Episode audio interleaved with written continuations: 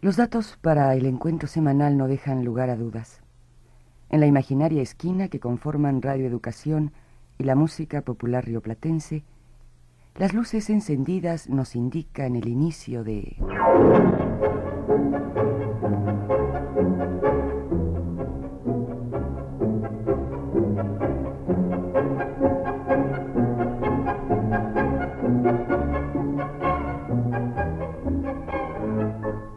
Buenos Aires, hora tango.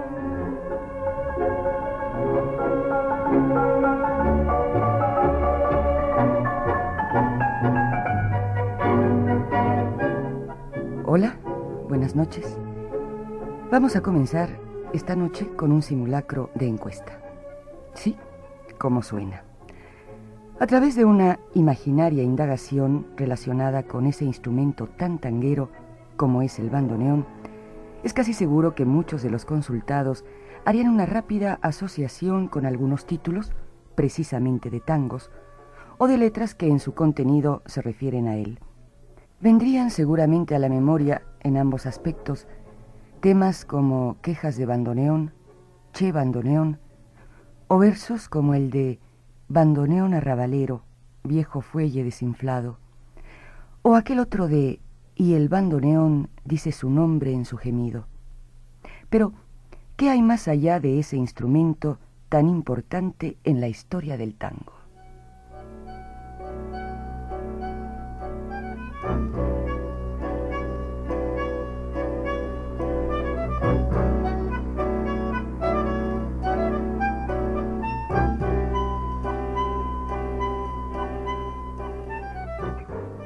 Trataremos de responder a este interrogante a través de dos programas que le serán dedicados en su totalidad para conocer su itinerario y su anclar en la música popular del Río de la Plata.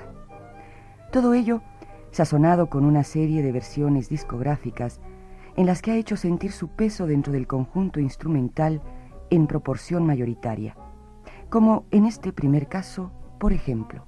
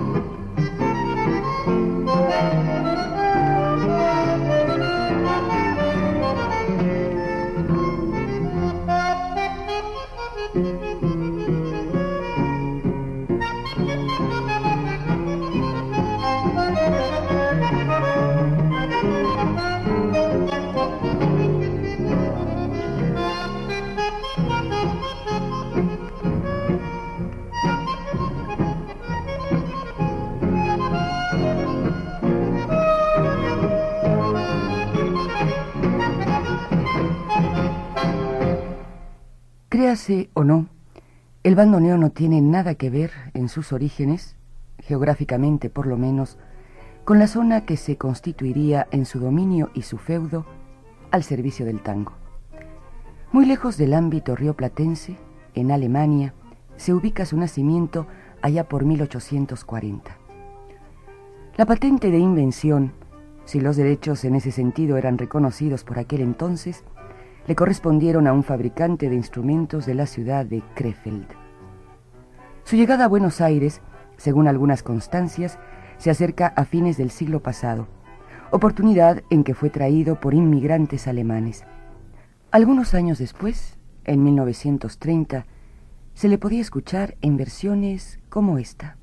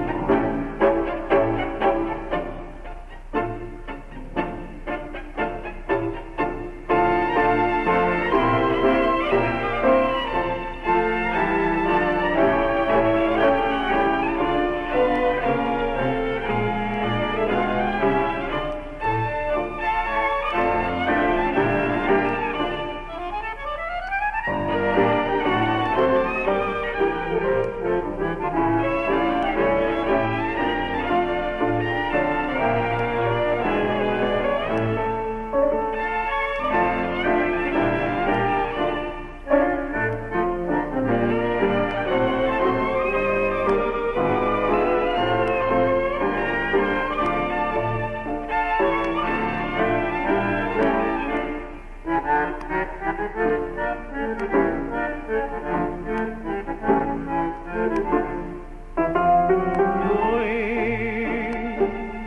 esclavo de tu corazón, a tu capricho yo sedí y me pagaste con traición, oh, jurada mi alma de su herida que nunca he de volver a mendigar tu querer.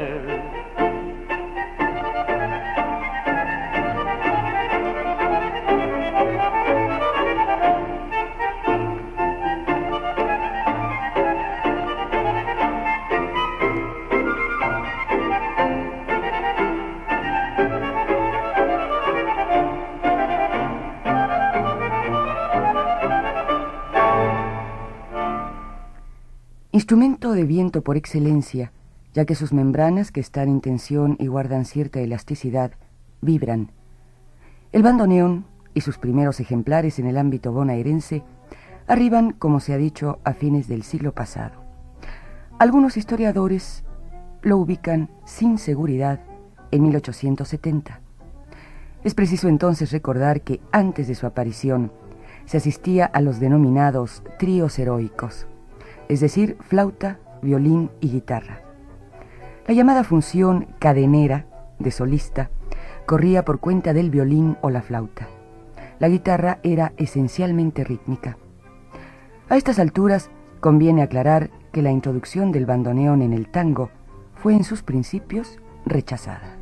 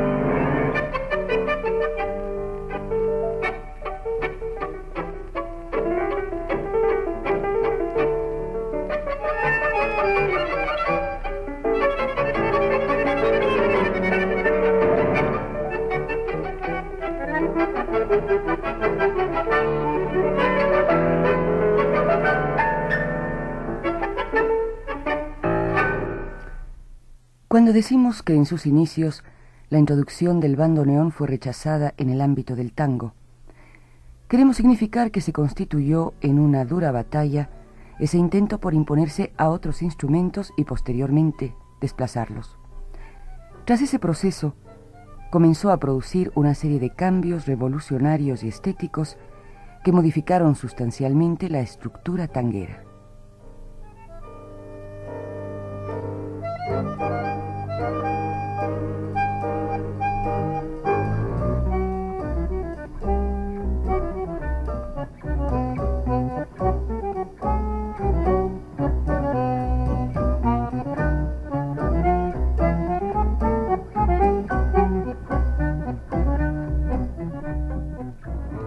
Hablar de modificación en la estructura tanguera con la inclusión del fuelle, denominación que también se da al bandoneón, es referirse notoriamente a la falta que significaba toda esa fuerza que emanaba y emana de su caja casi mágica.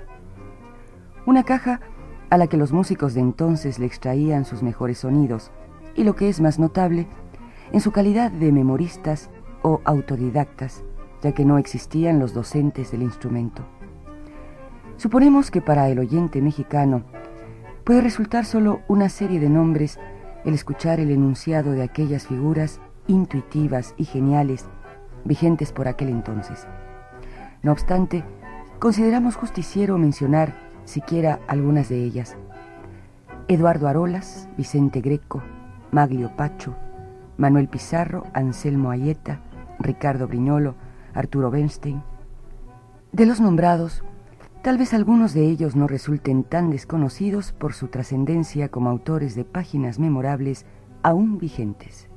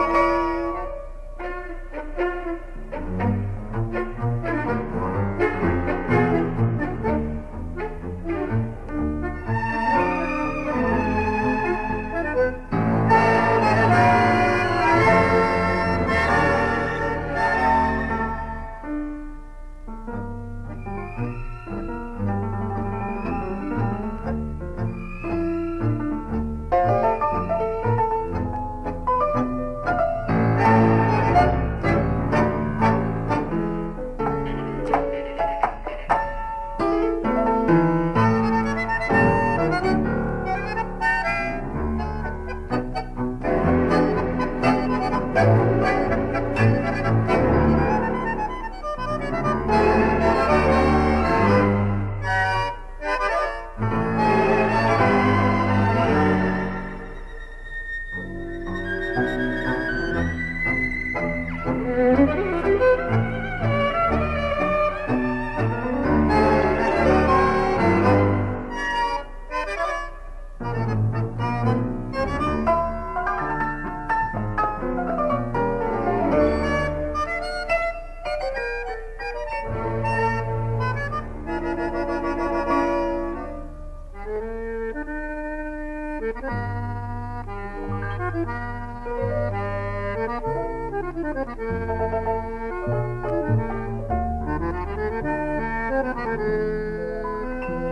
Müzik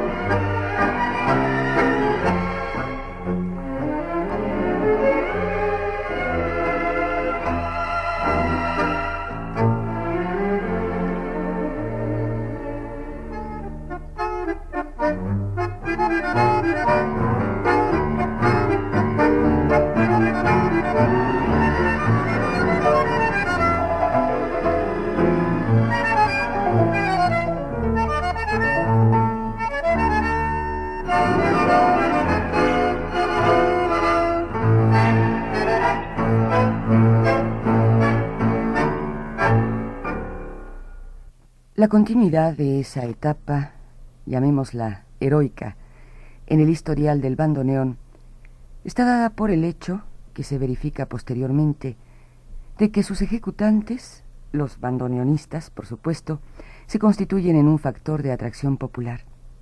Todos los ojos se posan en ellos y se convierten, por allí, por la década de 1910, en virtuales conductores de los conjuntos. Es la época, podría decirse, que se extiende hasta nuestros días, en la que conquistan definitivamente Buenos Aires tras la azarosa primera etapa de introducción. Y decir nuestros días significa mencionar a uno de sus más genuinos y talentosos exponentes, el mismo que nos acompañó con el tema que sirviera de fondo musical a nuestras palabras durante el programa, y que a continuación escucharemos en su versión completa.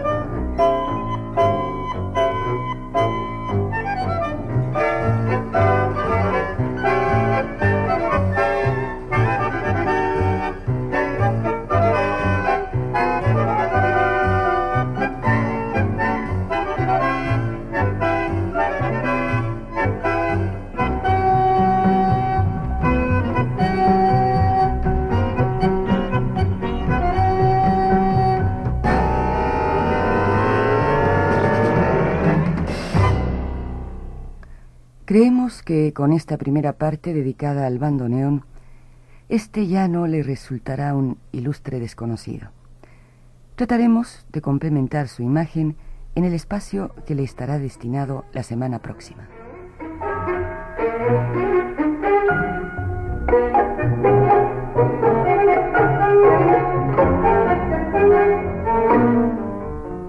En la tarea concreta de acercarnos a su voz, o al duende de su son, diría Homero Mansi, nos auxiliaron los siguientes exponentes por orden de aparición. El trío de Siriaco Ortiz y Atenti Pebeta del propio Ortiz y Celedonio Flores. La orquesta típica de Carlos Marcucci y de Manuel Ame Años y el propio director, Mi Dolor. El cuarteto típico de Roberto Firpo y su versión de El Toto tema de Carlos Posadas. Las dos versiones finales, en contraposición a las mencionadas, estuvieron a cargo de agrupaciones más cercanas a nuestro tiempo. Fueron ellas Tierra Querida de Julio de Caro por la agrupación encabezada por Bafa Berlingeri. En el final, Baire 72 en interpretación de Astor Piazzolla y su conjunto 9.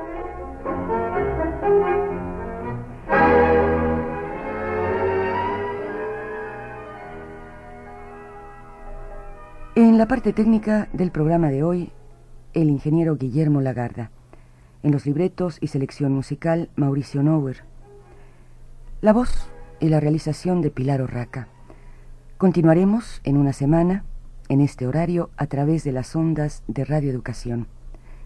Los primeros compases nos servirán de guía para indicarnos la presentación de esto que hemos dado en llamar.